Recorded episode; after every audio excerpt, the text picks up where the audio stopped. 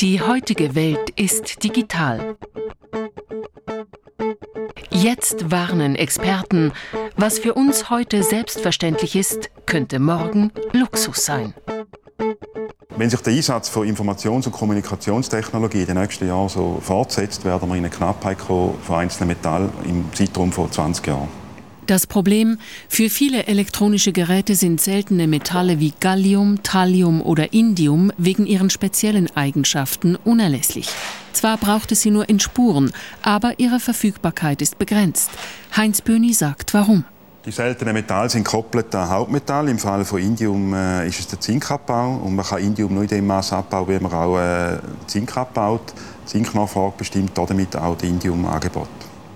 Mit anderen Worten, Indium ist nur ein Nebenprodukt des Zinkabbaus. Eine eigene Indiumförderung ist nicht möglich. Ein Ausweg aus dieser Metallknappheit ist das Recycling. Schließlich beträgt die Rücklaufquote bei Fernsehern und Computern in der Schweiz hohe 85 Prozent. Doch so einfach ist das nicht, wie ein Besuch beim größten Elektroschrottentsorger der Schweiz, der Firma IMAG, zeigt. Denn die Rückgewinnung seltener Metalle ist technisch schwierig und aufwendig. Was ist möglich? Was macht der Recycler mit diesem kunterbunten Haufen? Aus dem Haufen heraus, der aus hunderten verschiedenen von Stoffen besteht, Wertstoff herausholen. Das ist unsere Hauptaufgabe. Bereits eine einfache Separierung und Zerlegung des Elektroschrottes ist aufwendig und erfordert viel Handarbeit. Mehr als 40 Angestellte trennen die Geräte in ihre verschiedenen Schad- und Wertstofffraktionen auf. Das ist eine unserer wertvollsten Fraktionen. Das ist die sogenannte Leiterplatte erste Qualität. Sie beinhaltet ca. 40 bis 45 verschiedene Metalle, unter anderem auch Edelmetall, aber auch die Gewürzmetalle.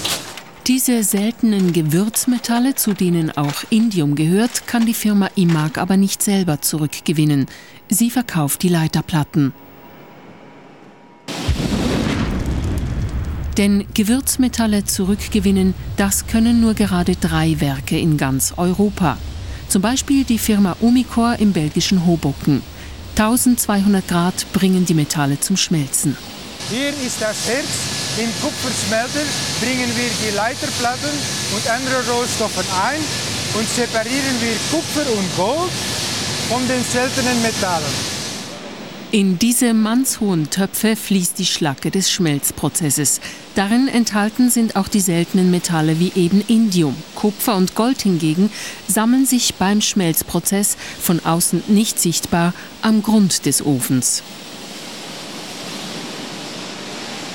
Bis die glühende Masse abgekühlt ist, dauert es Stunden. Was mit diesen Blöcken weiter passiert, will das Unternehmen nicht preisgeben. Die Rückgewinnung des Gewürzmetalls Indium bleibt Geschäftsgeheimnis. Fakt ist, die Recyclingquote von Indium aus Endprodukten ist heute noch sehr tief. Weltweit liegt sie unter einem Prozent. Auch Umicore gewinnt das seltene Metall nicht nur aus Elektroschrott. Wir haben eine Kapazität von 50 Tonnen pro Jahr, aber das kommt nicht nur vom äh, Elektronikschrott, sondern das größte Teil von der Indiumproduktion kommt von primärer Produktion, von den Zinkminen. Indium ist gefragt. Die Nachfrage übersteigt bereits heute das Angebot. Ein Forscherteam aus Deutschland hat errechnet, dass in 20 Jahren der Bedarf dreimal höher sein wird als bei der heutigen Produktion. Indium wird zum raren Gut. Ein Kilogramm ist heute 500 Franken wert. In welchen Produkten stecken seltene Metalle drin? Wie können sie vermehrt rezykliert werden? Mit diesen Fragen beschäftigt sich die EMPA St. Gallen. Gibt es Visionen?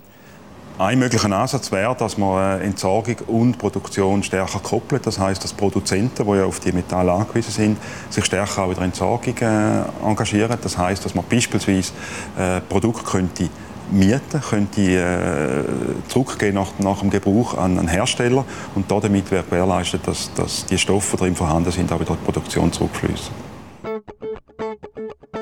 Soll unsere Welt auch in 20 Jahren noch digital sein, muss schon bald Ersatz für die immer knapper werdenden seltenen Metalle gefunden werden.